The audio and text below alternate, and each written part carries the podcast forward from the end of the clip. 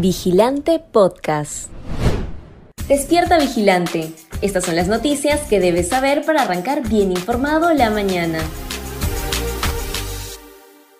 ¿Por qué son importantes las reformas antes de las elecciones de abril de 2024? La presidenta Dina Boluarte anunció el domingo 11 de diciembre que durante su gestión se presentará un proyecto de ley para adelantar las elecciones generales para el mes de abril de 2024. En esa línea, la mandataria agregó que la aprobación de esta ley implica reformas constitucionales, las que deberían ser aprobadas por el procedimiento más expeditivo contemplado por la Constitución. Este anuncio fue saludado por la ciudadanía, puesto que es uno de los reclamos que se presentan en las protestas. Sin embargo, cabe recordar que para que este proyecto sea real, debe ser aprobado en dos legislaturas consecutivas. Esa sería la razón por la que Dina Boluarte decidió que las elecciones se lleven a cabo en 2024 y no durante 2023. Esta decisión abre camino a que la población pueda, una vez más, elegir de la mejor manera a sus representantes en el Congreso y en el Ejecutivo, y de esa manera evitar caer en el círculo vicioso donde se eligen representantes cuestionados. ¿Por qué no es correcto el uso de la violencia en las protestas?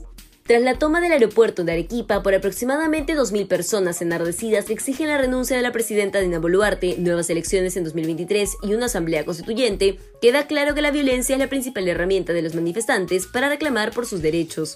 Sin embargo, cabe señalar que estas acciones solo demuestran la nula preocupación de estos individuos por el bienestar colectivo, debido que, al amedrentar a otros, ellos mismos se exponen a la violencia.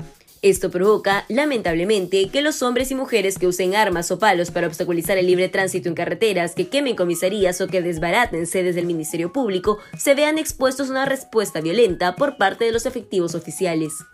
Pero, ¿por qué hemos normalizado el daño a la propiedad privada y el bloqueo de vías cuando la propia constitución política del Perú solo permite protestas pacíficas y sin el uso de ningún tipo de arma? Si bien es una pregunta difícil de responder, el origen de esta permisividad puede radicar en la falta de acciones adoptadas por el Ejecutivo para frenar estos actos.